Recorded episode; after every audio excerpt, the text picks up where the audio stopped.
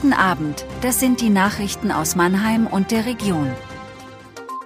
Prozess um Messerattacke in Ludwigshafen, Einsatz an Schwetzinger Gemeinschaftsschule, keine weiteren Vergünstigungen beim Eintritt zur Buga Mannheim. Messerattacke in Ludwigshafen, die dramatischen Augenblicke vor den Schüssen. Was genau geschah am 18. Oktober in einer Rossmann-Filiale in Oggersheim? Diese Frage wurde am Mittwoch vor dem Frankenthaler Landgericht verhandelt.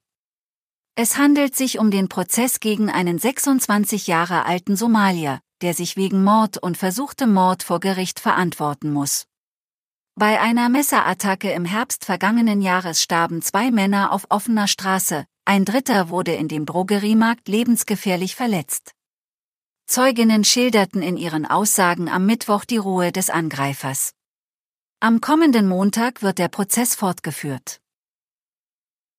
Polizei und Rettungskräfte sind am Vormittag an der Karl-Friedrich-Schimper-Gemeinschaftsschule in Schwetzingen im Einsatz gewesen.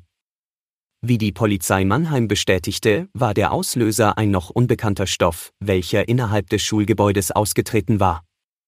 Vermutlich über eine Lüftungsanlage. Von einer weiteren Gefahr sei nicht auszugehen, teilten die Rettungskräfte mit. Die Feuerwehr führte vor Ort Luftmessungen durch, die allerdings zu keinem Ergebnis führten. 17 Schülerinnen und Schüler klagten vor Ort über kurzzeitige Atemwegreizungen, konnten nach einer ersten Untersuchung durch den Rettungsdienst vor Ort wieder entlassen werden.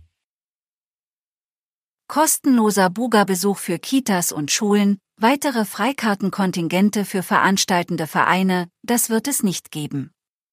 Die Stadt lehnte entsprechende Anträge im Hauptausschuss ab und freut sich über einen Rekord. Mit rund 40.000 Dauerkartenverkäufen haben Stadt- und Bundesgartenschaugesellschaft zum Start der Großveranstaltung gerechnet.